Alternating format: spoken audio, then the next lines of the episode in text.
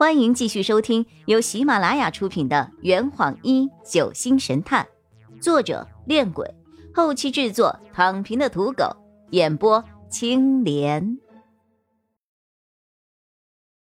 第二十四章，你的嫌疑有多大？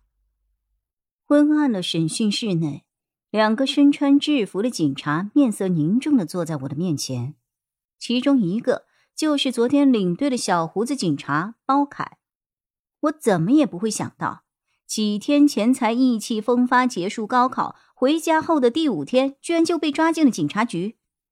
天哪，还能再戏剧一点吗？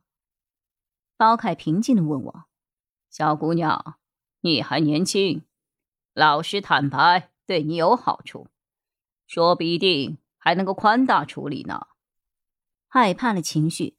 从我被抓进来的那一刻，已经爆发过了。经过三个多小时的磨耗，我现在心里更多的只剩下了烦躁。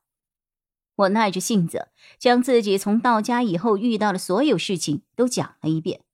我突然发现自己的记忆力挺好，适合去说书。第二次听完我的叙述后，包凯的脸上并没有出现过多的表情变化，他站起了身。慢慢的开了口：“林雨涵，你大概还不清楚自己现在的处境吧？我告诉你，昨天下午五点半，你跟你的哥哥林雨生在阳台上起了争执，还产生了肢体冲突，你把他打伤了。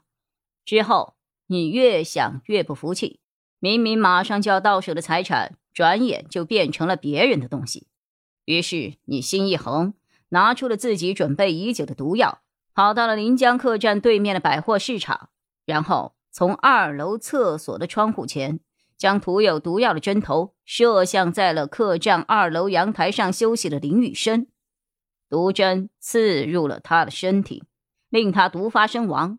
而你，则因为事情败露，在案发后的第二天就被我们抓进了公安局。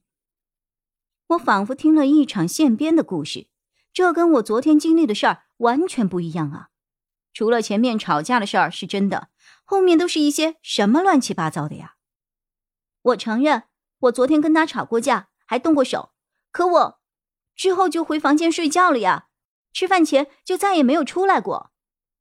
包凯在我的周围慢慢的游走，似乎想要摧毁我的心理防线。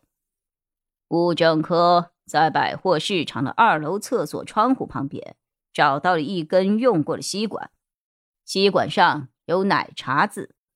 经过调查，客栈里的很多人都能够证明你昨天下午喝过一杯奶茶。后来，我们的确在你的房间里找到了一杯没有喝完的奶茶。巧的是，那杯奶茶上刚好也没有吸管。他突然凑到了我的耳边，阴森森的。鉴证科的同事在那根吸管上提取到了 DNA，经过化验，正是是一个女性的 DNA 哦。啊！我被他说的心里有些发毛，我连忙解释：昨天，昨天客栈里喝过奶茶的人又不止我一个，而且我根本就没有去过什么百货市场。包凯阴沉着脸走到了我的面前，死死的盯着我的眼睛。法医在死者的额头上发现了一个被硬物击打过的淤痕，还在死者的衣服上找到了一些玻璃碴。无独有偶，我们在你的床边也找到了一些玻璃碎片。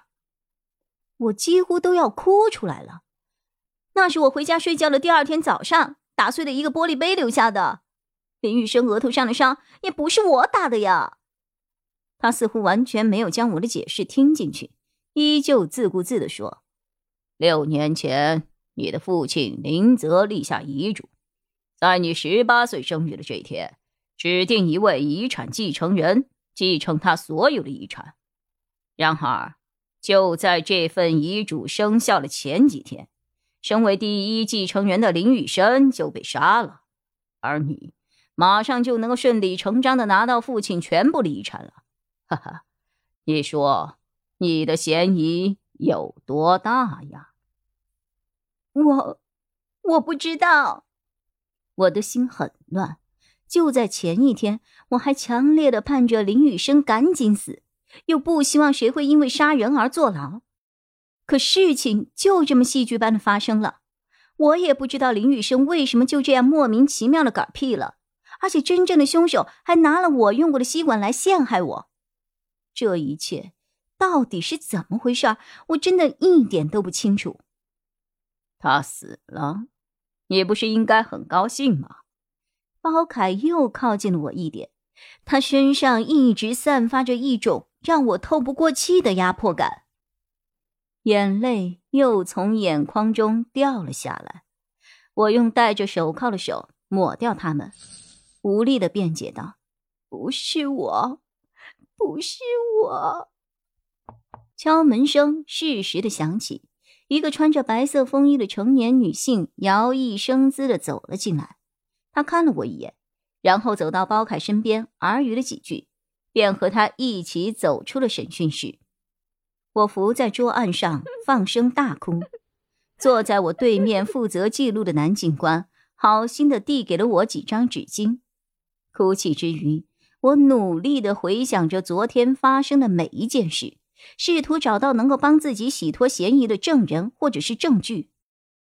昨天下午。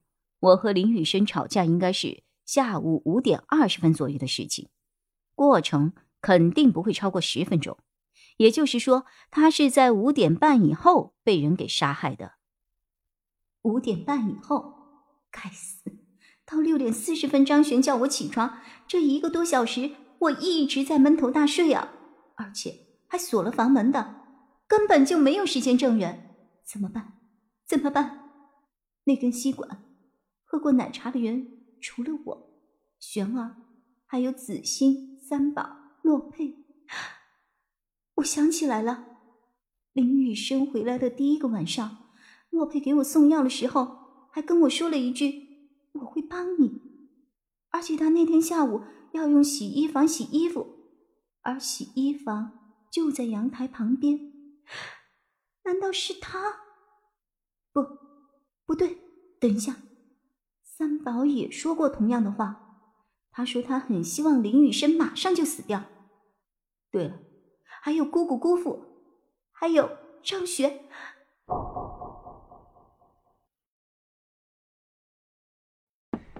这坛已经喝完了，你猜出凶手是谁了吗？啊，老板，拿酒来。呃呃。更多精彩，请关注青莲嘚不嘚。